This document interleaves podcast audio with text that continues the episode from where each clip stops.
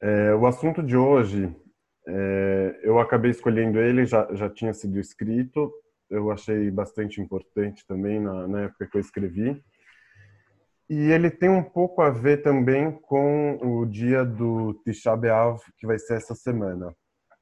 Então, é, sempre que tem jejum, a gente lê na Torá é, essa, essa parte essa parte da Torá aqui que se seguiu ao pecado do bezerro de ouro. Então, é, Moshe estava falando com Deus, falou bastante coisa, tem ali as, os três atributos de piedade que são ditos como uma simpatia assim para receber o perdão divino. Então, é, é, toda vez que tem um jejum, exceto o, o Yom Kippur, lê essa parte na Torá, porque o, o jejum tem, tem, tem bastante a ver com a destruição do templo, todos eles, né? Todos os outros, menos o de Esther também, mas todos os jejuns têm a ver com, com esse assunto da punição. Então, é entendido sempre que o, que o pecado, a destruição veio é, em razão dos pecados que tinham sido cometidos e aí o jejum ele vem para a pessoa fazer tchuvá, para ela se arrepender, para repensar os atos. Então, é, esse contexto do, do perdão, do pecado, é, é, ele é evocado dessa história do bezerro de ouro, né? o primeiro grande pecado do povo. E o, e o perdão que veio na sequência também tem assim uma mensagem é, positiva né? para frente. Então, sempre no final do, do jejum, quando que tem a reza na parte da tarde do dia, então lê, lê, lê esse trecho na Torá, lê esse trecho na Torá e também dá uma mensagem para frente, né? Então você tem um jejum, você tem um momento mais baixo ali da destruição e aí na sequência uma um perdão, uma renovação, uma mensagem para frente que se segue. É, então, é, os três atributos que tem lá, no Yom Kippur não se lê essa parte, na Torá em si, mas fala, você fala os três atributos o dia inteiro. É, então, ali tem um, um, trecho né, que está nessa parte da, da, da Torá, que Deus pergunta para. Desculpa, que Moisés pergunta para Deus, Moshe pergunta para Deus, você pode me mostrar os seus caminhos? Você pode me informar quais são os seus caminhos?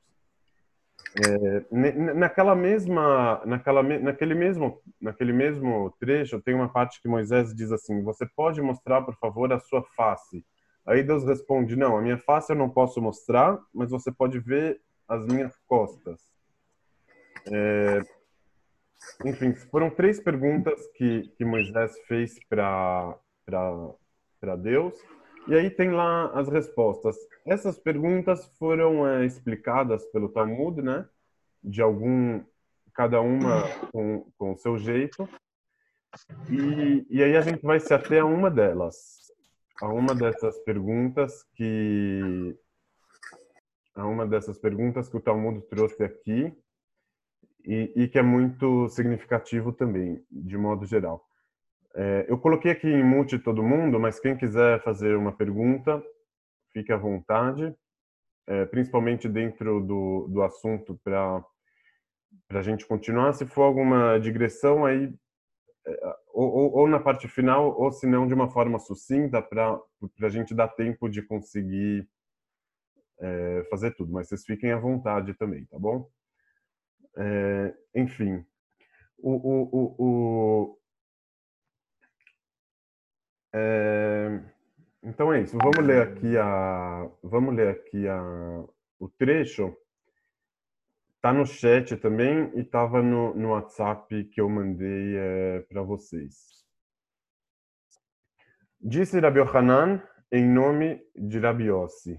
Isso aqui está em Brachot, página 7a, 7.1.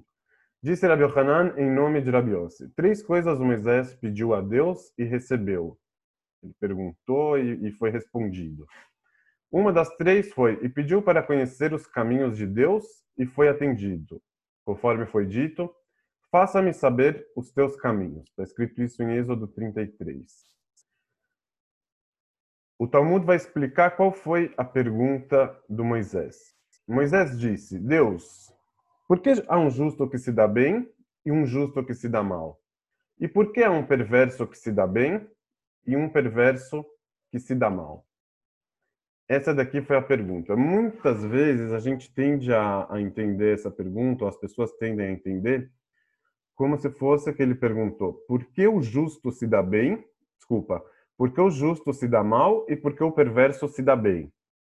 Vocês conhecem essa pergunta, né? Uma pergunta teológica famosa. Por que o cara que fez tudo certo se dá mal e o cara que fez tudo errado se dá bem? Só que se a gente prestar atenção, não foi essa pergunta exatamente que o Moisés fez. Ele perguntou: por que tem um justo que se dá bem e outro justo que se dá mal? E por que tem um perverso que se dá bem e outro perverso que se dá mal? Parece que a pergunta está mais dentro de cada categoria, do justo e do perverso, do, do, que, do que está em uma categoria contra a outra.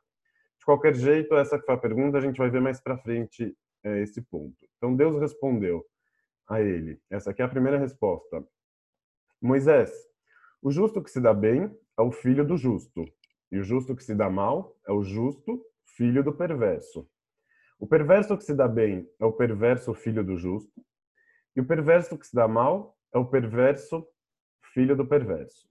Então, assim, aqui nessa resposta, o que, que a gente encontra? É que Deus fala para eles: escuta, esquece os atos do cara que, que fez certo e do cara que fez errado, e que você não estava entendendo a recompensa de cada um, que estava vindo trocada, poderia estar vindo trocada. O, o, o, justo que se dá bem é porque o pai dele era justo. Então, do mesmo jeito, se tivesse um pai justo com um filho perverso, o filho perverso ia ter uma boa recompensa por causa do pai justo que ele teve. E o contrário também. O perverso que se dá bem é, por, é o perverso que se dá mal é porque o pai dele era perverso e o justo que se dá mal é porque o pai dele era perverso também. Aí o Talmud não recebeu essa resposta, não não não concordou. Ele, ele perguntou: mas será que é assim? Ele vai trazer uma contradição que está escrito no, no texto, tipo é um é uma, dois versículos que se contradizem com uma síntese já conhecida pelo Talmud e é com essa síntese que ele vai perguntar sobre o entendimento da primeira resposta. Diz o Talmud: Sabemos que está escrito na Torá que Deus lembra o pecado dos pais contra os filhos. Ou seja, se o pai fez um pecado, isso vai ser punido nos filhos também. Mas só que isso foi contradito com o que está escrito em outro lugar da Torá, em Deuteronômio 24. E os filhos não serão mortos pelos pecados dos pais. É, e a resposta, como que pode ser? Um lugar está escrito que os filhos vão ser punidos pelo pecado dos pais, e no outro lugar está escrito que os filhos não serão mortos pelo pecado dos pais. Como que fica? Então, o Talmud trouxe uma resposta que ele já conhecia, que não tem contradição. Um versículo que penaliza os filhos pelo pecado dos pais incide quando os filhos mantêm os hábitos dos pais, ou seja, os filhos também são perversos, e é por isso que eles vão ser punidos. E o, e o pecado dos pais, ou o mérito dos pais, pode ou atenuar ou agravar a situação dele, mas eles mesmos também são perversos.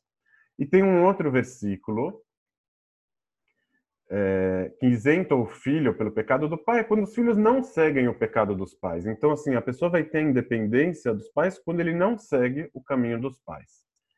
Então, aqui a gente não, a gente pergunta sobre a resposta, a primeira resposta é, que dizia que o, que, o, que, o, que, o, que o justo que se dá mal é porque ele tinha um pai perverso, e o perverso que se dá bem é porque ele tinha um pai justo. Então a gente, a gente entendeu que o Talmud já sabia né, que, que cada pessoa é independente uma da outra, principalmente dos pais. Então ele não tem como ser penalizado ou recompensado pelo que, que o pai fez.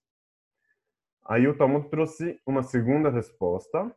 Portanto, isso é o que foi dito, na verdade. A resposta de Deus foi outra, uma segunda resposta. O justo que se dá bem é aquele que é um justo completo. E o justo que se dá mal é o justo incompleto. O perverso que se dá bem é um perverso incompleto e o perverso que se dá mal é o perverso completo. Então, assim, aqui terminou a, a, citação do Talmud, é uma citação muito conhecida, está é, tá inclusive no início do, do livro do Tânia, e está bem no início do Talmud também, né, na, na página 7.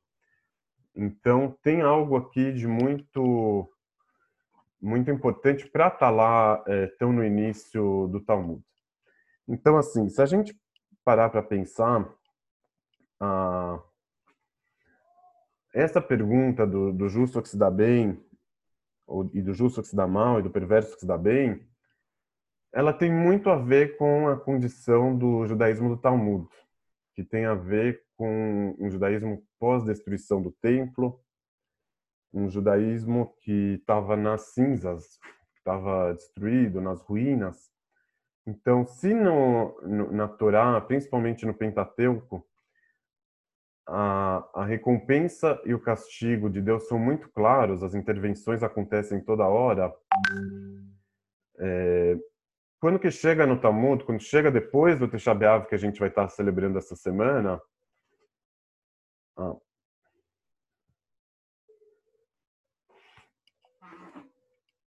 Desculpa, não tinha percebido. Quando a gente chega no. Quando a gente chega no, no, no, no Tisha B'Av, nesse judaísmo que vem depois da destruição, a pergunta sobre o castigo e a recompensa, ela se torna muito mais importante, muito mais relevante, vira um tema para ser tratado. Então, antes, Deus escreve lá na Torá: se você fizer o bem, eu vou te recompensar, se você fizer o mal, vou te castigar. E estava lá, não tinha essa pergunta, eles não estavam cientes dessa pergunta, pelo menos. Quando que chega no, no depois da destruição do templo, então assim, ah, o, o templo foi destruído por causa dos pecados. Mas aí a história continua. E aí como que a gente vai começar a explicar as contradições, as imperfeições desse modelo? Então, é uma pergunta que o Talmud vai precisar lidar com ela. Então, uma das formas que o, que o judaísmo encontrou para lidar com essa questão foi o mundo vindouro, que na Torá não consta. Não tem nenhum lugar na Torá que está escrito que a pessoa vai para o paraíso depois de morrer ou que vai para o inferno. Né? Se alguém encontrar, pode, pode mandar para a gente. Eu nunca vi, pelo menos. Não tem esse conceito da alma, esse conceito do, do mundo vindouro, conceito da, da era messiânica, tipo, como se fosse que o castigo ou a recompensa vão vir em outra esfera, em outro âmbito. Tem uma coisa ali muito tangível. As, as, as maldições são muito claras, são muito perceptíveis, muito duras. É, e, e, também as recompensas, né, são, são bem ilustradas. É, então, esse caminho do, do mundo vindouro, ou da né, o caminho, a recompensa da alma no paraíso ou no inferno, ela serve muito bem para para ajudar nesse ponto. Daí vem a, a encarnação, reencarnação, nesse mesmo sentido. Então, assim, a gente já tinha falado que a pergunta do Moisés, ela presumia, não, não falamos isso, eu acho. A pergunta do Moisés, ela presumia o mundo vindouro, e ela presumia também que, a, que o castigo e a recompensa existem de acordo com os atos da pessoa. Isso está claro, né? A pergunta dele presume isso, mesmo que ele não diz. Mas ela presume também o um mundo vindouro. De novo, se a gente voltar para a pergunta, para a pergunta do Moisés, quem, quem, quiser pode olhar no, no chat, no, no comecinho, é, faça-me saber os teus caminhos. Moisés disse, Deus, por que é um justo que se dá bem e um justo que se dá mal? E por que é um perverso que se dá bem e um perverso que se dá mal? De novo, a pergunta não foi por que tem um justo que se dá mal e um perverso que se dá bem. A pergunta não foi de uma categoria contra a outra. A pergunta foi uma categoria contra a outra. Desculpa, dentro de cada categoria. Na categoria dos justos, tem um que se dá bem, outro que se dá mal. E na categoria dos perversos também tem um que se dá bem, outro um que se dá mal. Em outras palavras, o Moisés ele teria um perfeito entendimento se o, o justo sempre se desse mal e se o perverso sempre se desse bem. ele não teria nenhum problema com isso. Por quê? O que, que ele ia entender? O justo sempre se dá mal nesse mundo para receber a recompensa dele no mundo vindouro. Esse mundo ele é o oposto do que, que é a verdade, é o mundo, mundo da mentira, o mundo falso. Então, quem se dá bem nesse mundo é porque vai se dar mal no mundo vindouro. E quem se dá mal nesse mundo é porque vai se dar bem no mundo vindouro. Então, se acontecesse essa inversão de quem é justo se dá mal sempre e quem é perverso sempre se dá bem, o Moisés ele poderia usar o modelo dele que chama o mundo vindouro, que, que tem esse elemento do mundo vindouro, para poder explicar tudo, para poder organizar o modelo dele. Agora, quando ele vê que tem um justo que se dá bem e outro justo que se dá mal, aí ele começa a ficar com problema. Como assim? E o mundo vindouro, como que vai ficar? É, esse daí que se deu bem, onde que vai ficar o mundo vindouro dele? E, e, e o contrário, onde que vai ficar né, o, o castigo do, do, perverso? Se ele se deu mal nesse mundo também. A, a, a questão da ordem é que mesmo o perverso também tem um duplo destino nesse mundo. Ele pode se dar mal ou pode se dar bem, do mesmo jeito que o perverso. Então, é, é, é importante a gente ter essa, essa percepção de qual que foi a pergunta do Moisés. Né? Ele não perguntou um, uma categoria contra a outra, mas ele perguntou dentro de cada categoria. Como pode ser que tem um... Os dois fizeram a mesma coisa. Mesmo se não fosse justo, entre aspas, a recompensa nesse mundo, ele teria uma recompensa maior no outro mundo que deixaria as coisas arrumadas. Mas os dois, os dois fizeram a mesma coisa nesse mundo. E nesse mundo cada um vai ter uma recompensa diferente, isso daqui não era aceitável para ele. Ele foi lá e perguntou. Então, o Talmud, ele, ele escutou essa, essa pergunta que ele mesmo fez, né, colocou na boca do Moisés, e trouxe uma, um, um questionamento para essa resposta. Ele falou: a gente sabe que as pessoas não são punidas de acordo com o pecado dos pais e não são recompensadas também de acordo com as boas ações dos pais deles. Então, assim, de acordo com essa primeira resposta, também é importante a gente dar conta do tanto que ela é radical. Ela é radical. Desculpa, não chegamos ainda na, na primeira resposta. É, estamos, estamos aqui na pergunta ainda, né?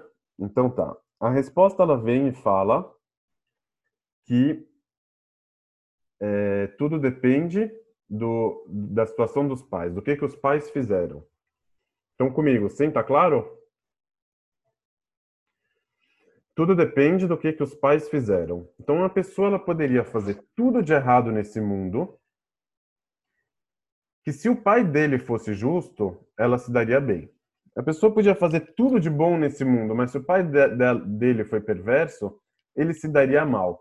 Então, o que, que essa resposta está tá dizendo? De fato, a recompensa ou o castigo da pessoa, de verdade, se dão no outro mundo, não nesse mundo.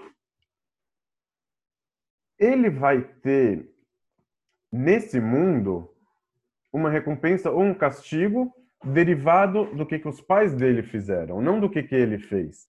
Então, Moisés, você está querendo, você tá querendo organizar o seu mundo? Você tem aí essa premissa do, do mundo vindouro? Pode continuar com ela. A recompensa é no mundo vindouro, o castigo também. Ah, o que, que acontece nesse mundo? Por que, que tem essa diferença do justo e do perverso? Ou dentro de cada justo também tem um justo que se dá bem, outro justo que se dá mal, e o perverso também tem essa diferença? Sabe por quê, Moisés? A resposta é: tudo depende do pai. O pai foi bom, então ele consegue transferir algo do mérito dele para o filho e o filho vai se dar bem. E o contrário também, se o pai foi perverso, ele vai transferir isso para o filho.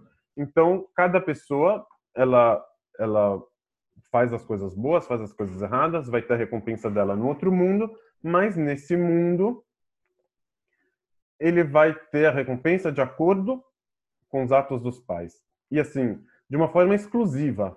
É, é isso que essa resposta está tá dizendo. É uma resposta bem radical e, e, e, a gente precisa perceber isso. Ela, ela é muito radical mesmo, tanto é que o Talmud vem e pergunta Mas escuta, esse entendimento de que os filhos são recebem é, a recompensa ou castigo de acordo com as ações do, dos pais, a princípio ele já foi superado. A, ainda que na Torá tenha uma menção que diz que, o, que Deus faz é, é, o, os filhos pagarem pelos pecados dos pais, que está escrito né, em Êxodo 34, e lembra o pecado dos pais contra os filhos, ainda que está escrito isso, já foi superado esse entendimento que o filho pode ser punido pelo pecado do pai. Que ele só vai ser punido pelo pecado do pai quando ele mantém o pecado do pai. Mas quando não, não. Então, o pecado do pai, no máximo, seria um agravante para ele, mas não que ele seria punido por causa disso. Então, é... como pode ser?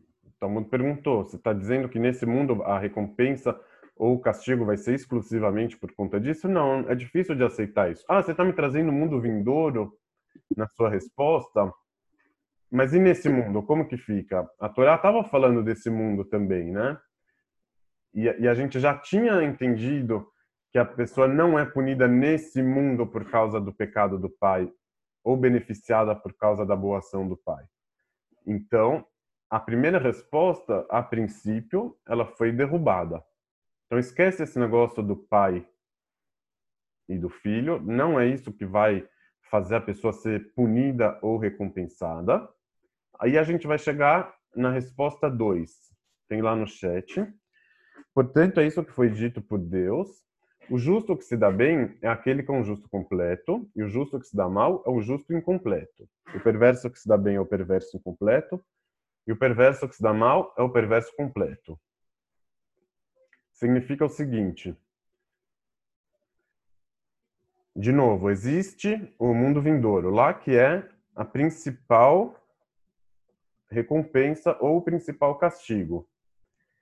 Agora, vamos supor que tem uma pessoa que ela é 90% justa e 10% perversa. Então ele vai receber a recompensa dele no mundo vindouro. Agora, ele vai pagar os castigos dele nesse mundo. Então, aquilo que ele era 10% perverso vai gerar para ele muito sofrimento nesse mundo, ou algum sofrimento nesse mundo, e ele vai se dar um pouco mal nesse mundo para pagar esses 10% que ele tem de perverso. Então, o justo que se dá mal, diz o Talmud, é o justo incompleto. Ah, e o justo completo, o cara que é 100% bom. Então ele vai ter mérito tanto para o mundo vindouro quanto para esse mundo.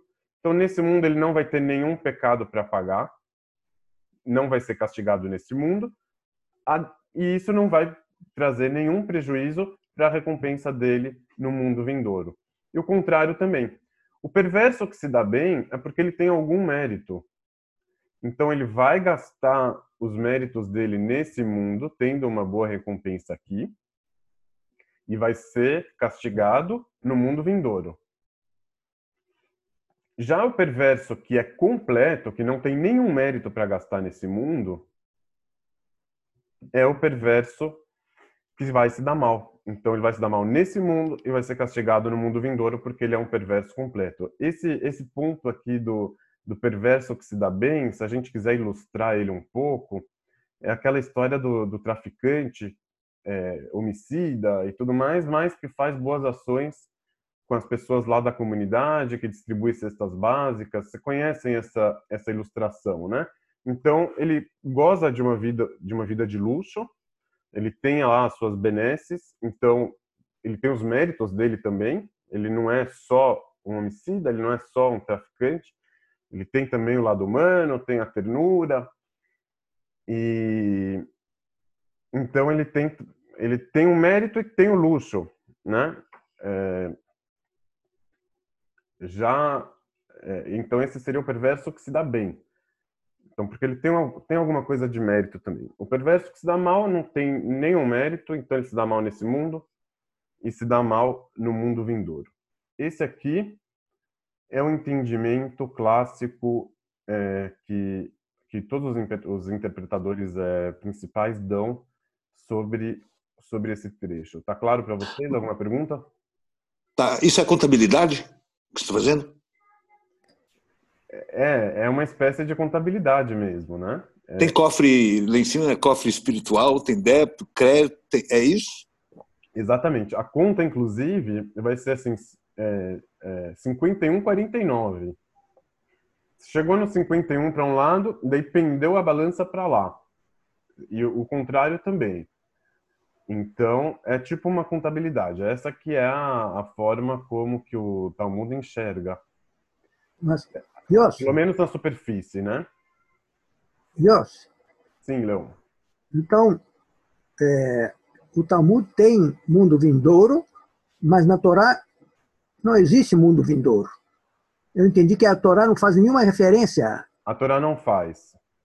não faz. Não. Quer dizer, o conceito de mundo vindouro nós o temos através do Talmud. Exatamente. Ah, tá.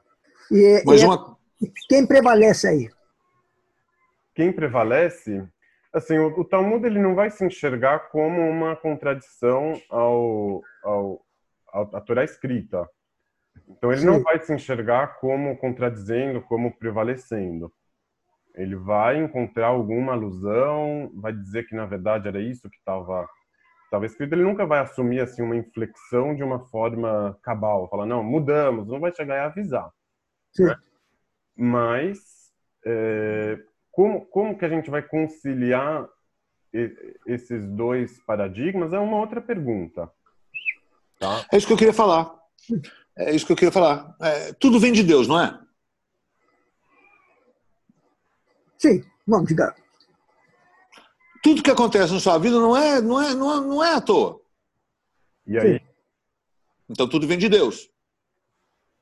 é, Tudo tem uma mensagem para você de bom e de ruim. É, depende como que, enfim, como que você vai. é, Eu, eu, eu nessas aulas aqui, ô, ô Luiz, você já deve ter percebido, eu não gosto de colocar nada que, que não tenha como ser comprovado, nada que não tenha como ser discutido. Então, é, eu, eu- o nosso objetivo é chegar em um lugar que a mensagem não esteja ancorada em uma verdade exterior, em uma verdade anterior, que se você acredita nela, a mensagem está no lugar, se você não acredita nela, a mensagem cai. Então, então não é, enfim, não é muito por aí que, que a gente costuma ir. E o que, que eu vou perguntar aqui sobre essa, sobre essa leitura? É, é meio que uma, é, é de novo uma pergunta textual, de certa forma. A pergunta é a seguinte: quando que o Talmud trouxe a primeira resposta, aquela que falava sobre os pais e os filhos, ele já não sabia que os filhos não são penalizados pelo pecado dos pais? Ele já não tinha superado essa questão? Ele já não tinha aquela contradição lá entre os dois versículos? Ele já não tinha entendido que, que os filhos só eram penalizados pelo pecado dos pais quando os filhos mantinham os mesmos pecados do- dos pais? Ele já sabia disso. Por que, que ele trouxe, então, essa primeira resposta? E outra, depois dele ter depois dele ter superado a primeira resposta, por que, que, ela, por que, que essa resposta está no texto? O que, que ela vem dizer para a gente? Como a gente vai ler ela? É, é, porque, assim, do jeito que tá, do jeito que a gente leu até aqui, essa primeira resposta foi varrida, não tem nenhuma função, não é verdade? Inclusive, aquele versículo que está lá também, também perde a sua função, né, de modo geral. É, é, assim, a própria hipótese, a pergunta que, que tem sobre a hipótese, elas abrem para a gente uma brecha para a gente ler tudo isso de uma forma bem diferente. Vocês concordam? Para que, que você trouxe essa hipótese? Você já não sabia dela? Você já, você já não sabia como ela era superada? Você já sabia. E você trouxe ela, você manteve ela no texto. Então, com certeza tem algum motivo para isso. Com certeza isso, isso vem ensinar para a gente mais do que a gente aprendeu até agora. Então, assim, a gente vai interpretar a, a primeira resposta é, de um jeito bem diferente, como eu falei.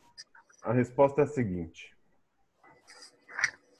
não existe ordem, não existe recompensa e castigo a partir dos atos da pessoa. É, o justo que se dá bem é porque ele nasceu na casa de um justo. O perverso que se dá, que se dá bem é porque o pai dele era justo. Justo nesse sentido significa o pai dele estava em uma boa situação, ele tinha motivos para estar em uma boa situação, então vamos chamar isso aqui de justeza ou de perversidade para estar mal. Então cada pessoa ela precisa nascer em algum lugar. Então, ou ela vai nascer na casa de um cara que está muito bem, e aí como extensão da bonança do pai, o filho também vai ficar bem, ou como uma extensão da, da ruína da vida do pai, a vida do filho também vai estar tá mal. Então, a pessoa nasceu em, um, em, um, em uma condição bem complicada. Não tem oportunidade, não tem trabalho, educação, não tem nada. Não tem nem quem vai ensinar ele as coisas.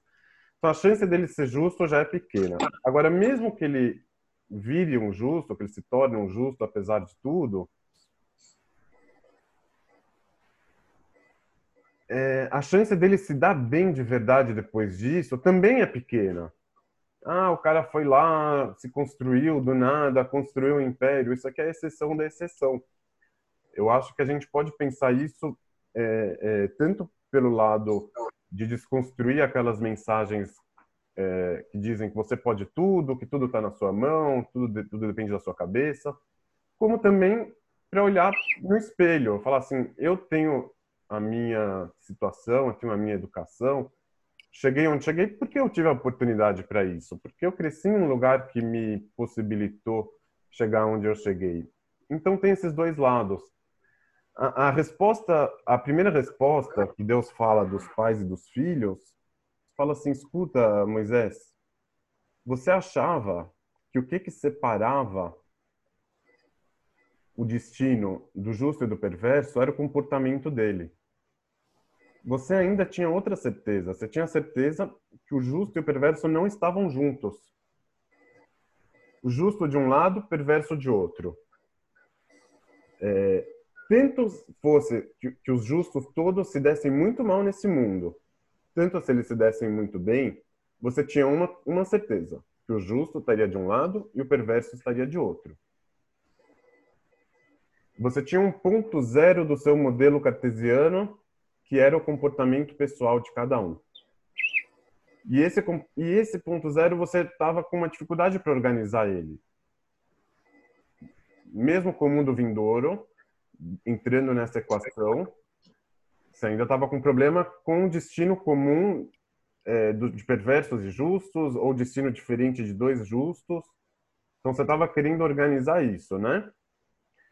É, na, na, segunda resposta daquele primeiro entendimento clássico, entrou o, o fator do justo completo e incompleto para poder manter a separação. Então, os justos completos estariam separados em um lugar, os perversos completos em outros, os justos incompletos em um lugar e os perversos incompletos em outro. Então, se ele tinha uma divisão em dois, ele passou a ter uma subdivisão em cada lado, ficando quatro partes. Quatro quadrados quatro quadrados. Vem aqui a resposta de Deus nesse novo entendimento e diz o que para ele? Não, não tem esse, esse ponto de corte que bota o justo de um lado e um perverso de outro. O justo pode fazer o que ele quiser, ou pode não fazer o que ele quiser. Se ele nascer em uma casa boa, ele vai se dar bem. Se ele nascer em uma casa ruim, ele vai se dar mal. E a mesma coisa para o perverso. Essa esse fato de que o justo nasce na casa do perverso e o perverso pode nascer na casa do justo, o que, que ele quebra? Ele quebra essa dicotomia, essa separação. Não é? Você, a sua, a, você queria separar o destino do, do justo e do perverso, um para cada lado? O que, que você vai fazer com o justo que nasceu na casa do, do perverso? Você vai interferir na vida familiar ali para fazer um corte e falar: não, escuta, você é perverso, você não vai receber da bonança de seu pai. Ou o contrário. É, então você tem aqui um problema, né, Moisés? Isso que Deus está dizendo para ele. O justo nasceu na casa do, do perverso. Perverso aqui no sentido do cara que está mal, que não tem uma boa situação. De onde é que ele vai ter o, o, o grande, a grande recompensa dele? Do nada vai brotar na Terra,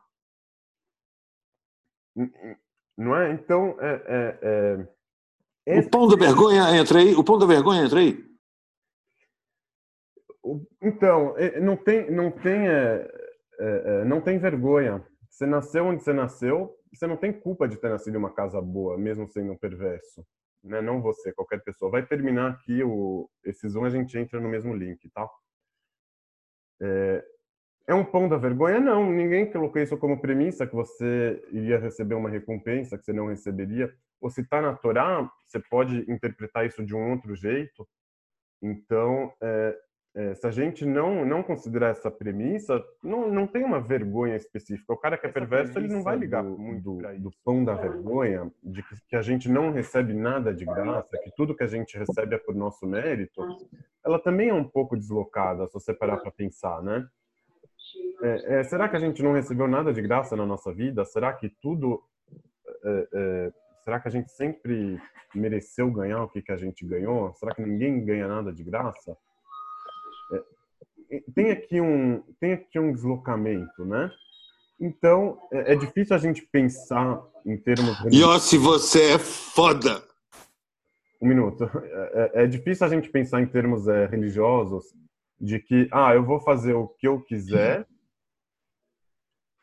e a recompensa não vai vir de acordo com isso. A gente está muito muito condicionado a pensar que tudo tem recompensa. Só que vem aqui essa essa resposta de Deus para Moisés, do jeito que o Talmud está colocando, e fala que, que é isso, que não tem ordem, as coisas são como são. O destino de uma pessoa é definido, sobretudo, pelo lugar em que ela teve a sorte de nascer. É...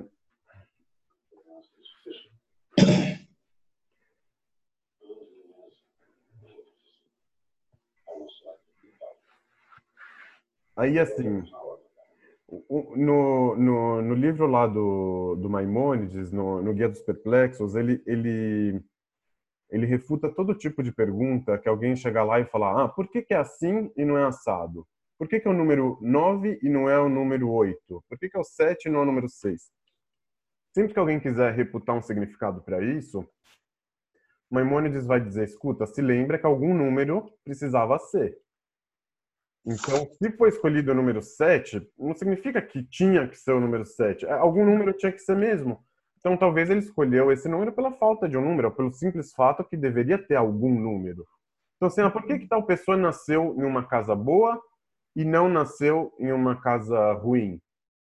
Aí muita gente vai querer explicar isso com as reencarnações. Ah, porque em outra encarnação essa pessoa fez muito pecado, então agora vai ter que pagar os pecados nesse outro corpo, nessa outra pessoa. Maimônides, nesse ponto, diria: não, algum, em alguma família essa pessoa teria que nascer. Então, assim, é... quando Deus vem e diz o, o, perverso filho do justo e o justo filho do, do perverso, está falando em algum lugar essas pessoas tinham que nascer. E tem outro lado ainda. O, o, o justo ele tem o direito de querer educar o filho dele do mesmo jeito que ele é. E o perverso também tem esse, esse direito de querer educar o filho dele do jeito que ele é. Então, a gente não tem como buscar uma isonomia entre todas as pessoas e falar, não, vamos agora, é, Deus deveria fazer de um jeito que cada pessoa tivesse a liberdade de ser quem ela quer ser quem ela quiser e não ter interferência dos pais. Mas aí você estaria tirando o direito do pai de educar o filho.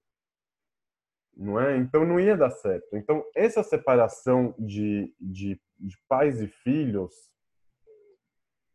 ela nunca daria certo. Ela não, ela, ela, ela é impossível dentro da, da realidade. Ela, ela é uma impossibilidade ontológica, tinha escrito é, na época. Então, assim, é, é, não tem nada anterior, não tem nenhum significado que faz cada pessoa nascer onde ela nasceu. E é isso que vai definir o sucesso dela no decorrer da vida. É, é, é, é, é acima de tudo, é isso.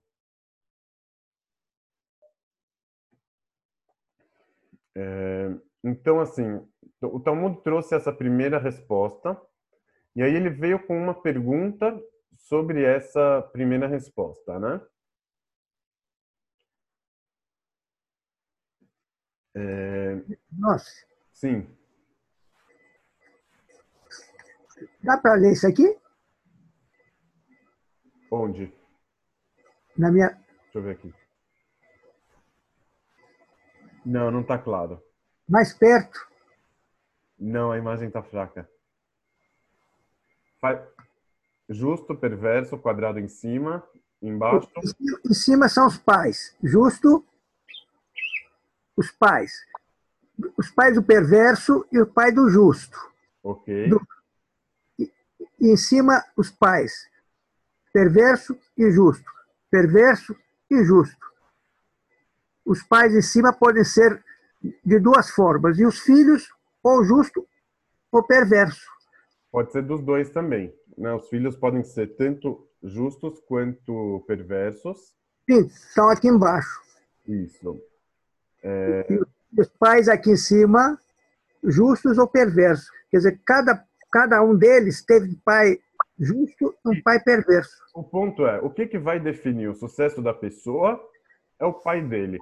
Até porque se a gente não tivesse nascido para os nossos pais, a gente seria outra pessoa também, né? Então, a gente é o que, que a gente é dentro do, da circunstância que a gente nasceu. Fosse em outro lugar, ah, se eu tivesse nascido na África com a mesma personalidade que eu tenho hoje, é uma pergunta que não existe, né?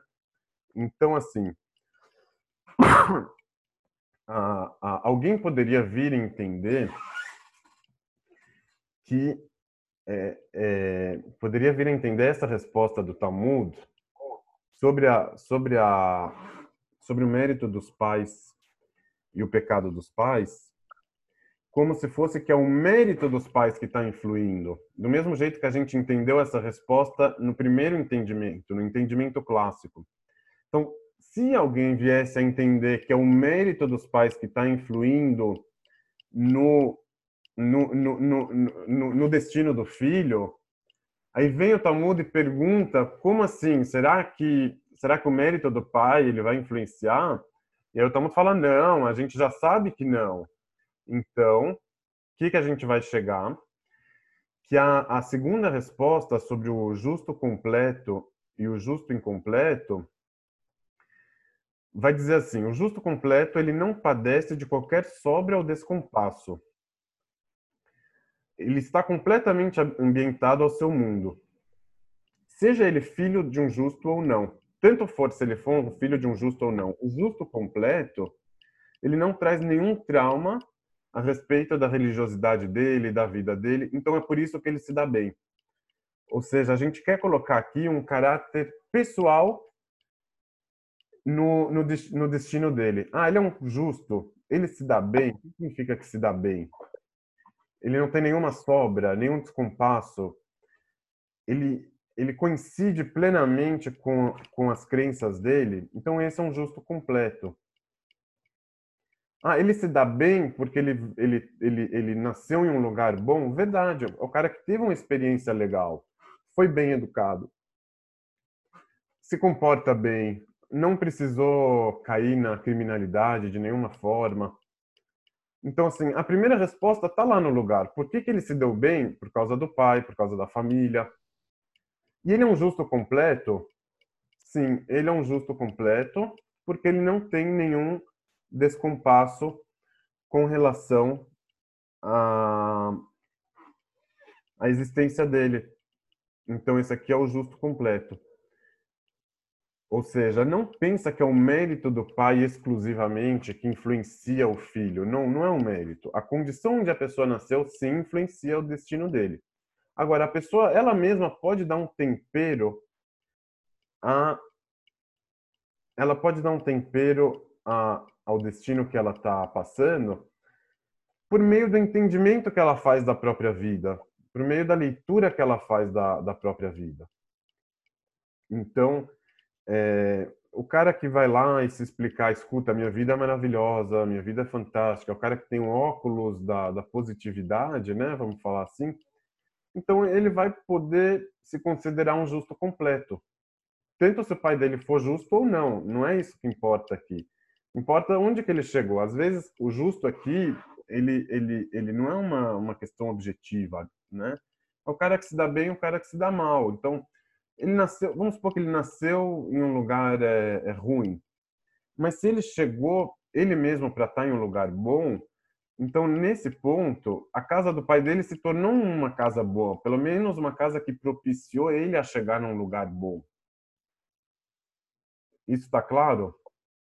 Tá, mas tem uma pessoa te perguntando aí sobre Isaú e Jacó. Deixa eu ver aqui. Então, Esaú e Jacob eram irmãos, entre outros exemplos. Então, assim, é, é, é isso reforça a resposta de Deus, né? A resposta de Deus que fala que o, o perverso nasceu na casa de um cara bom. Então, o, o Isaac, vamos supor que ele era muito rico, tinha muitos poderes para educar os filhos. Então, ele educou bem o, Yaakov, que se tornou um justo. E o Isaac se tornou um perverso, ele tinha boas condições por causa da situação do pai dele. Então a resposta de Deus foi entendida a partir disso.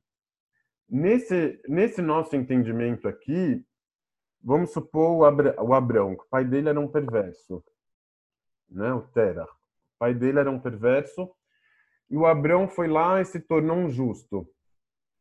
Então, é, ele é um justo filho de um perverso, mas nem por isso ele deixou de ser um justo completo. Por quê? porque ele entendeu a, a vida dele de uma forma tão plena que ele pode até explicar para trás a condição da família dele, falar, ah, aquela família, por mais que ela era idólatra, ela me levou a algum lugar bom onde eu consegui ficar na minha vida. Então, o Abraão vai ser um justo completo, sem prejuízo do, do primeiro entendimento, que o destino dele não ia é, é, é, depender com o fato se o pai dele era justo ou não, mas mas pela circunstância que ele foi criado, pela circunstância em que ele nasceu, que ele estava inserido. É, agora aqui a gente vai chegar no caso do, do perverso e aqui tem uma vai ter uma diferença. Chega, né? Oi? A gente vai chegar aqui no, no, no perverso, que é assim. Então, Talmud explicou que o, que o perverso incompleto é o perverso filho de tzadik, ou melhor dizendo, o perverso filho de tzadik é o perverso incompleto e é o perverso que se dá bem. E o perverso que se dá mal é o perverso completo e é o perverso filho de perverso. Enquanto que no caso do, do justo, quando que o pai e o filho tinham a mesma situação, virava completo. Quando tinha uma situação diferente, virava incompleto. No caso do perverso, quando tem a mesma situação, é, vira é, vira incompleto, vira que se dá mal. Enfim, é, o que está acontecendo aqui é o seguinte: é, o perverso filho de um justo, Talmud vai falar, ah, esse cara está numa melhor situação, ele vai se dar bem. Mesmo que essa, essa dicotomia entre o pai e o filho pode gerar um trauma, pode gerar um descompasso, para o Talmud, quando é um descompasso que pende para o lado bom, então o que, que ele vai falar? Que é um perverso, filho de um justo, que ele é incompleto e que por isso ele se dá bem nesse mundo. Já o perverso que, que, é, que é completo, filho de um pai perverso, então ele vai se dar mal. Mesmo que nesse caso ele não vai ter nenhum descompasso. Então, se a gente fosse perguntar para o próprio perverso, o que, que você prefere? Ser, ter uma personalidade dividida? Ser filho de um cara justo? Você mesmo ter que ter virado de lado, virado a casaca? Ou você prefere ter nascido no bem bom, na casa de um cara que já era perverso, que que, que, os, que o estilo de vida dele é o mesmo que o seu, o que, que ele ia responder? Ah, que ele ia preferir, preferir nascer na casa desse que, que nasceu, é, que ele ia preferir nascer na casa desse que também era perverso igual ele. É... Ok.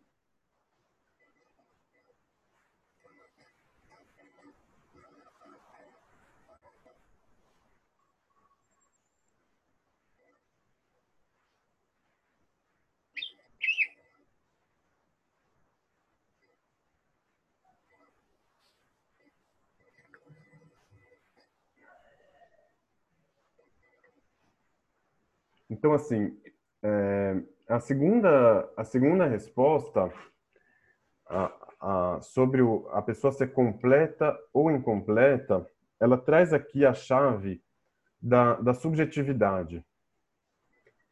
Depende muito de como a pessoa ela se enxerga, do que, que ela considera a si mesmo.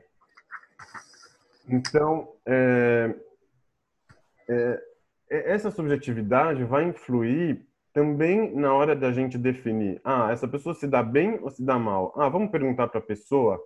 Então, o justo completo vai falar, não, me dou bem. Mesmo que ele não tem comida em casa, não tem nada. O, o, o perverso completo, aí aqui que entra aquela diferença que a gente estava falando, né? Depende para quem você perguntar. Às vezes pode ser um perverso completo objetivamente, que se dá muito bem, está feliz e tudo mais. Mas do jeito que o, que o Talmud coloca, um perverso completo, o cara se dá mal, ele lê a vida dele como um cara que, que é perverso, que não, que não se dá bem, e que além disso também tem uma vida ruim nesse mundo. E tem um cara incompleto, o perverso completo vai falar, não, por mais que eu, que eu sou perverso, eu ainda tenho uma, uma vida um pouco boa. Então, assim, se o Moisés ele tinha perguntado lá em cima sobre as condições objetivas de cada um, ele estava pensando contabilidade, estava pensando matemática, igual o Luiz tinha colocado. Ah, o cara que é justo tem que se dar bem. O cara que é perverso tem que se dar mal. Ou o contrário também, né? O cara que é justo tem que se dar mal nesse mundo para se dar bem no mundo vindouro. E o perverso tem que se dar bem nesse mundo para se dar mal no mundo vindouro. Qual foi a chave que Deus usou para responder para ele? Foi a chave da subjetividade. Mas escuta, Moisés, cada caso é um caso. Então, depende do lugar que ele nasceu, a primeira resposta. Segunda resposta, depende de como ele olha a si mesmo. Você está querendo um parâmetro objetivo para definir se o cara se deu bem ou se deu mal? Vamos perguntar para ele. Onde você está julgando? Às vezes o cara pode ter se dado tão mal, mas tão mal, e ter encontrado uma resposta, uma narrativa que glorifica a situação dele muito mais do que o outro que se deu bem, e ficar feliz com essa interpretação que ele deu para a própria realidade. Então, é, é, a, a, gente chega é, no final dessa, dessa leitura nesse lugar que não, não existe é, a recompensa prefixada nesse mundo para o cara se fez bem, se ele fez mal. A gente não sabe qual que é. Por quê? Porque cada caso é um caso, porque tudo é subjetivo, cada pessoa pode interpretar do jeito que ela quiser. O cara pode ser muito justo e tá mal com a própria justeza então ele é um justo que se dá mal porque ele é um justo incompleto. Não é as condições materiais aqui que vão importar. Antes é muito mais as, questões psicológicas. Não é? Ele é um justo, mas ele está dividido, mas ele está partido, ele está traumado. Ah, esse é o cara que se deu bem? Ah, mas ele tinha comida em casa. Tá, não é isso que vai fazer a diferença. E, e com o perverso a mesma coisa. Então, é, ele pode ser um perverso completo e ser muito feliz e se dar bem, né? Ou pode ser um perverso incompleto e ter traumas e ter perguntas e ter incertezas. É... Assim a gente vai chegar na, na subjetividade do cara que é... a subjetividade não é a individualidade do destino de cada um. A subjetividade entendendo o contexto onde que a pessoa nasceu, compreendendo a importância desse contexto em que ela estava inserida. Então, não é a pessoa que se faz sozinha, né? Onde que ela nasceu? Quem eram os pais? Para onde que as coisas levaram eles para ter essa recompensa, para ter esse bem-estar ou para não ter, ou para se sentir completo ou para se sentir é, dividido. Então, a, a, a resposta lá de Deus foi essa: esses são os meus caminhos.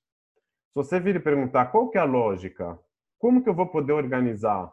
Não, são os meus caminhos, não são os seus caminhos. São os caminhos de Deus. A gente não consegue acessar e organizar e fazer aquele, aquela esquematização que o Leon estava fazendo antes no, no caderno, né? Não a mesma que ele fez, mas outra, de falar o justo para um lado, o perverso para o outro, recompensa, castigo e, e a gente conseguir é, organizar direitinho. É, aí aqui, assim, já caminhando para a conclusão, é, por que, que é por que, que, é oportuno falar disso na época do, do Tisha B'Av, né? Porque o, o, templo foi destruído, os judeus na diáspora, o nosso Tisha B'Av é o holocausto, né? Igual a gente já falou outras vezes. Então, será que a gente tem como falar em castigo e recompensa depois do, do Holocausto, depois do, do Tisha B'Av? Ou será que a gente tem como usar aqueles termos teleológicos que tudo acontece em prol de um fim? Deus escreve em linhas tortas, só basta a gente entender e decodificar o que, que ele está querendo dizer. Ah, a coisa ruim que aconteceu, aconteceu para o bem, para a gente chegar em outro lugar, para a gente aprender, para o mundo se educar. Então, assim, é... não, eu acho que é muito difícil a gente falar nesses termos. E para o Talmud também era difícil falar nos termos de castigo e recompensa que estavam escritos na Torá. Então ele precisava organizar de volta, ou desorganizar nesse caso, e falar: opa, não é tudo que eu preciso entender, não é os caminhos de Deus são deles, não são os, não, não são os caminhos do ser humano que ele poderia fazer para chegar em alguma justiça. Quando a gente ignora tudo isso, a gente pode acabar caindo na crueldade, ou se não na, na duplicidade da crença. A crueldade é o cara que ele reprime a própria crença. Como que ele vai é, como que ele vai poder falar, não, Deus estava querendo castigar mesmo, Deus está sempre certo, Deus vai, vai cobrar e vai, e vai e vai te saciar, e vai te, vai te responder, vai te recompensar. É, é, é difícil a gente falar sobre isso. Então você vai falar o quê? Você vai distanciar o, o, a conversa para chegar nas encarnações, nas reencarnações, ah, isso na verdade aconteceu. Quem te falou? De onde você sabe? É difícil, né? A gente conseguir comprovar, conseguir tirar de onde que a gente está dizendo isso. Às vezes as pessoas usam esses elementos é, extramundos só para poder ter uma resposta é, dialética, apologética para a crença dele. Mas se você se livrar dessa crença, porque o que, que a gente está falando? Que, que esse entendimento está no próprio Talmud não é que a gente inventou esse entendimento. O filho do, do perverso, né? O justo filho do perverso, o perverso filho do justo, foi o Talmud que disse. E não tem, não tem uma, não tem nenhuma comprovação textual que a segunda resposta refutou a primeira. Antes, eu acho que ela é uma extensão da primeira resposta. A resposta, na verdade, é a primeira. A segunda só vem para dar um tempero da subjetividade, do jeito que cada um pode é, ler o próprio destino mas a, a, a resposta em si, ela é a primeira. E essa primeira resposta, ela tira da gente a obrigação de ter que explicar tudo. Ah, por que, que aconteceu isso? Ela tira da gente também o peso de e autoridade, por outro lado, de falar, olha, se você fizer isso, Deus vai te pagar bem ou mal por isso. Então, quando outra pessoa vier e falar isso pra gente, também tira tira o peso da, da palavra do outro. Calma aí, de onde que ele sabe? Será que ele sabe melhor do que eu? Ele, ele, ele tem uma comunicação com Deus melhor do que os outros? Então, assim, é, essa resposta também, esse entendimento não teleológico do, do judaísmo, ele é muito importante naquele contexto do cristianismo que a gente estava conversando na, na aula passada, se eu não me engano, que o, o cristianismo, e na aula anterior também, o cristianismo ele sempre poderia vir e dizer: escuta, as minhas conquistas, a influência que eu tive no mundo inteiro, na história, elas são uma prova que eu tô certo. Ah, foi por meios tortos, foi por meio da arma, pelo Império Romano, pela força. Não interessa, no final de contas, quando você vai julgar só pelo resultado, a pessoa sempre vai poder dizer: escuta, o resultado mostrou que é isso, isso e isso. Estamos aqui influenciando o mundo, nossa crença está tá difundida nos quatro cantos. O islamismo também poderia dizer isso sobre si mesmo. Então, o, o judaísmo ele pode adotar para si mesmo uma narrativa teleológica também, falar não, o cristianismo veio para preparar o terreno para o dia que o Messias chegar e aí sim a gente vai influenciar, querer ser um cristianismo 2.0, né? Tipo, o cristianismo do futuro, do mundo vindouro. Ou você pode falar, não, a minha a minha narrativa não é teleológica. Não tenho nada que me faça crer que as coisas aconteceram para um dia chegar em outra, para chegar em outra, né? Um entendimento hegeliano. Não, as coisas acontecem pelo acaso, é, nem, nem tudo é entendido, nem tudo tem justiça. E o fato de você ter dado certo não significa que você está certo, às vezes não é assim. E eu vou continuar no meu caminho, apesar de tudo. Não tenho uma narrativa grandiosa para contar, não tenho uma ameaça poderosa para usar, né? nenhuma bênção para poder extorquir. Não tenho nada disso, mas eu posso continuar meu caminho. Para que, que eu vou cumprir os mandamentos? Para que, que eu vou deixar de fazer as coisas erradas se não tem recompensa? Quem falou que precisa da recompensa para fazer isso? Quem falou que a gente só faz as coisas boas por causa do mundo vindouro ou por causa da recompensa nesse mundo? Às vezes as coisas boas devem ser feitas por elas mesmas. Isso aqui já é já entramos em um outro assunto. Mas a premissa de que a recompensa é obrigatória para que haja o ato ela também já está superada. Será que a gente faz mesmo só por causa da recompensa? Se amanhã vir alguém falar, ó, não tem recompensa, nem nesse mundo, nem no mundo vindouro. Entre parênteses, não é o que, a gente falou aqui. A gente falou aqui que, que as recompensas estão fora da equação. Para se dar bem, se dar mal, no mundo vindouro, nesse mundo, se elas têm ou não, eu não sei. E o Talmud não está entrando nesse mérito aqui, se elas têm ou não.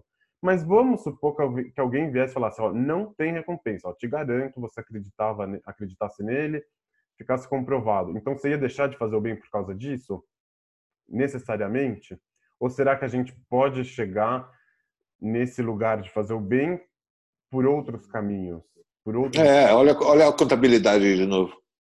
Então, a gente não precisa estar nesse lugar da contabilidade para fazer o bem, não é obrigatório. A gente está em outro lugar. Então, é, é, assim, eu, eu, finalizo aqui a, a, leitura, mas eu acho que é uma que é uma leitura assim é, muitíssimo importante. Eu até não estava tão é, afiado dentro dela como como eu gostaria.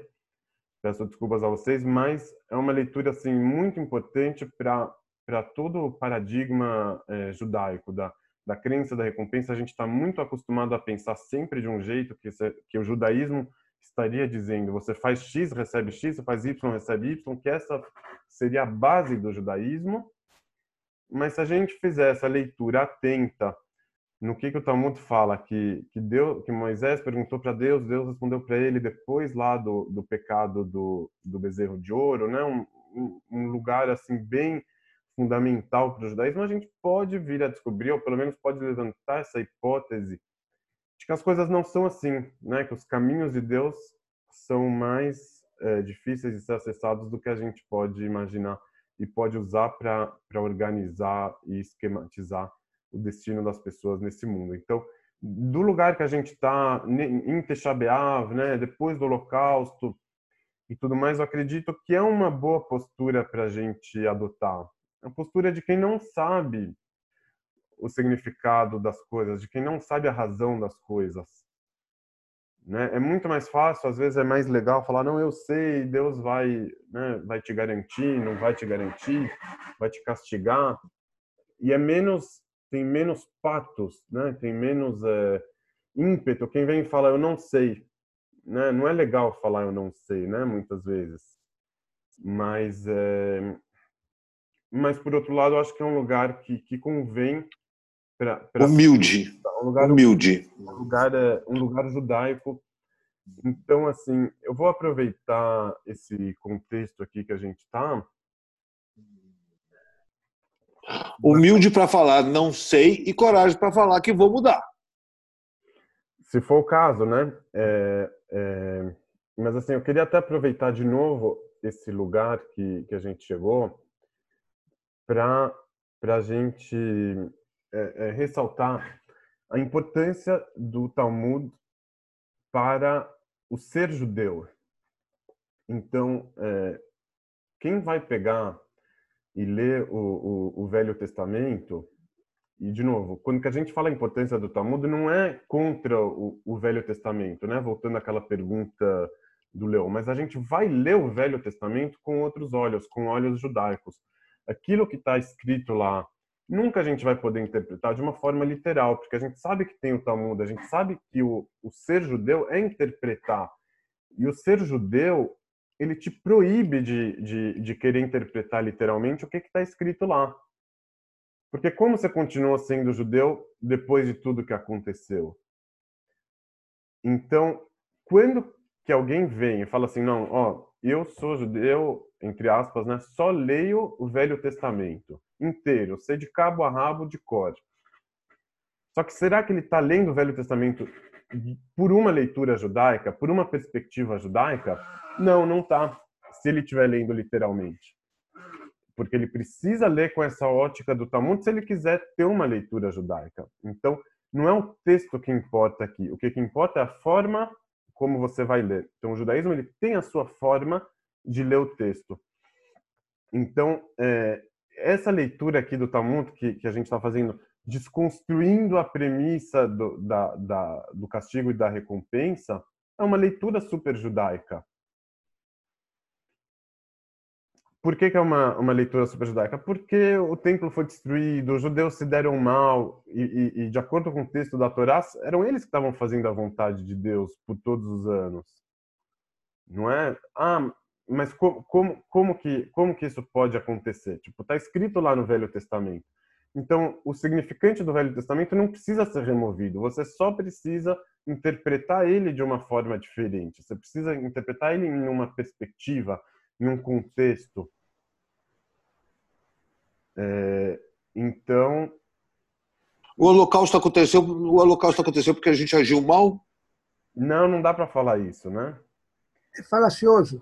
Não, é, eu acho que eu estou percebendo que está confluindo para isso, porque não, comporta, não comportamos bem e aí vai para o Holocausto? Não, há, há rabinos. Outro dia mesmo, o rabino lá em Israel falou que o Holocausto foi realmente um castigo pelos nossos pecados. Então, pelo que nós estamos vendo aqui, isso não existe.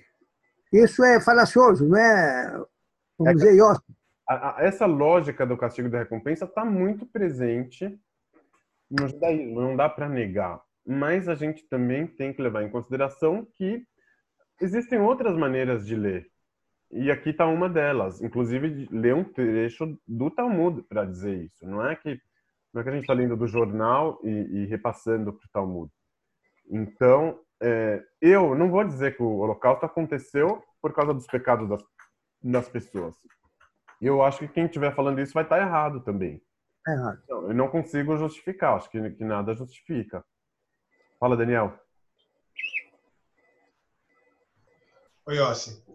É, eu queria saber se você sabe se tem no Talmud ou alguma outra fonte posterior que faça essa análise, essa discussão do Shema, porque eu estou pensando aqui que o segundo parágrafo do Shema ele é justamente um, um resumo dessa teologia de retribuição. Claro, com certeza. E algo que a gente repete duas vezes ao dia, se não mais, né? Tem algumas rezas ali que acabam inserindo trechos do Shema no meio. É... Tem um papel também de incutir, talvez, para muita gente que acaba repetindo e não tendo esse trabalho de, de reflexão que a gente está tendo aqui, acaba facilitando que muita gente internalize essa teologia teleológica. É... Eu queria perguntar para você se tem, se você conhece no Talmud ou alguma outra fonte, esse tipo de, de, de interpretação discussão em cima de liturgia, por exemplo. Não necessariamente de chamar, mas. O, o, o, o, judaísmo está muito permeado por essa lógica, desde a origem dele. Na Torá, esse daqui é um uma dos lugares onde está escrito de uma forma clara: se você cumprir a palavra de Deus, você vai ser abençoado, e se não, não. Agora, Agora, é, o livro de Devarim inteiro está cheio dessas, tá cheio, sim. Agora, como, repetições. Como, né? como, a gente vai, como a gente vai lidar com isso? Como, como a gente vai recepcionar é, esse texto? Então, é, é, um dos lugares que a gente pode chegar e falar, não, realmente é, é, faz sentido que para muita gente, em, em, um estágio da educação do ser humano, ele precisa ter essa ideia de causa e consequência, essa ideia de recompensa e castigo, mas atingindo a maturidade, quando ele inclusive vê que, que, que não funciona, então ele pode vir a entender que não é por causa da, da, do castigo e da recompensa que ele estava fazendo o que, que ele estava fazendo ou deixando de fazer, mas é por outros motivos.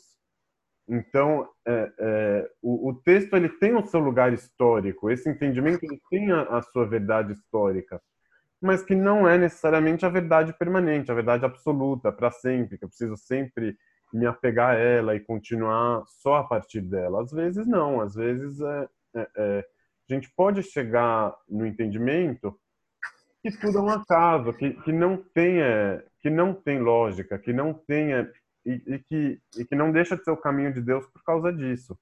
Pelo contrário, é o caminho de Deus e Deus é, é o inacessível por ele não ser entendido para a gente, não porque ele é. O coronavírus é castigo? É, então, tudo vai entrar. Tudo vai entrar assim. Assim, ó, o, o homem, o homem religioso que, que interpretar os acontecimentos mundanos como uma mensagem de Deus, eu não vou falar que ele está errado também. Ele está fazendo a interpretação dele para ele, ele pode tirar um proveito disso.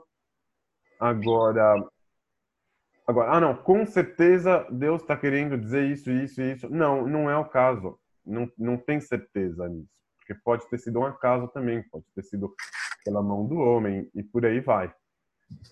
É, então, assim, é, eu, eu, eu entendo que a forma judaica de ler esses textos é com muito menos certeza do que uma forma pseudo-judaica é, que, que tem circulado por aí, né?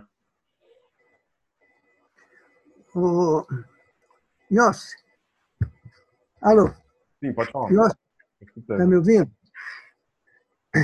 É, é, vamos ver aqui é, se existe alguma confluência entre o que eu li hoje com o que nós falamos aqui, que se falou hoje. Eu, por coincidência, hoje estava tentando ler Kant. E nessa parte de ética, justo e injusto, ele coloca o seguinte, que é mais ou menos o livre-arbítrio. É, eu desconfio que esses filósofos todos leram as nossas escrituras, leram os nossos livros. Ou é coincidência, ou pensamos da mesma forma. Então, Kant coloca o seguinte, que nós temos independentemente, em função da razão do nosso raciocínio, nós temos uma consciência moral que nos permite, por si só, definir o que é justo e o que não é justo. Ou seja, independentemente do que acontece fora de nós, nós temos na nossa cabeça a condição, pela nossa razão, definir o que é justo e o que não é justo. Tá e... Leão, vai terminar aqui esse Zoom. Aí eu agradeço todo mundo que, que veio. A gente vai voltar aqui para mais um, para as considerações finais e de todo mundo aqui que, que queira participar, tá bom? Então, obrigado para todo mundo que, que participou. Quem quiser voltar para mais um, tá super convidado. Ah, sim. Daqui a pouco nós continuamos, então. Agora mesmo, é, já vai cair esse aqui. Ah, então a primeira coisa é essa, tal da consciência moral, o livre, o,